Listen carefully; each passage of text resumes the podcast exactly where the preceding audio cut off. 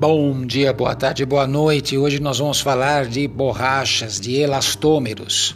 E nesse processo, vulcanização é muito importante. O processo de vulcanização foi criado acidentalmente por Charles Goodyear, olha o nome, Goodyear, nada nada, é a empresa de pneus Goodyear, então Charles Goodyear, em 1839, derramou uma mistura de látex e enxofre sobre o fogão quente. E aí o que aconteceu? Houve a queima da massa que, ao invés de derreter, se tornou uma goma, uma borracha mais resistente do que era conhecida até então.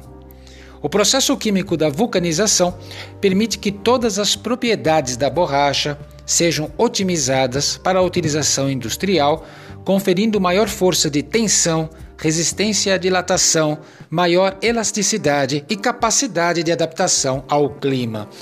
Este procedimento de vulcanização da borracha é realizado até os dias atuais e consiste em um processo químico fácil que aquece o material juntamente com enxofre, oferecendo propriedades de resistência ao látex.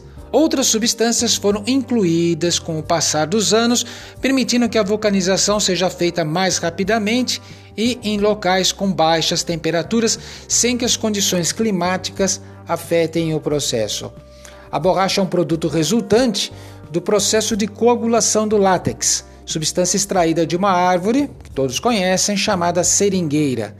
Mesmo após ser tratada e transformada em borracha, essa substância pode apresentar características indesejáveis quando a gente fala de uma utilização industrial. Por exemplo, baixa resistência à tração, dissolução em solventes orgânicos, fácil oxidação, baixa resistência ao calor e oscilações de temperatura de forma regular.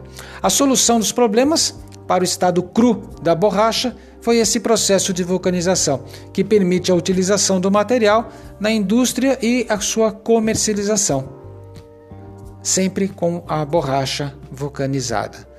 A descoberta desse processo de vulcanização permitiu que o material fosse utilizado amplamente, com destaque especial para o ramo automotivo. Isso porque o procedimento foi essencial para a criação da borracha utilizada em pneus que precisam ser bastante resistentes, estáveis, é uma peça de segurança e estável, independente da temperatura, porque você nunca sabe exatamente as temperaturas que podem atingir você rodando um carro a 120 km por hora durante 3, 4 horas.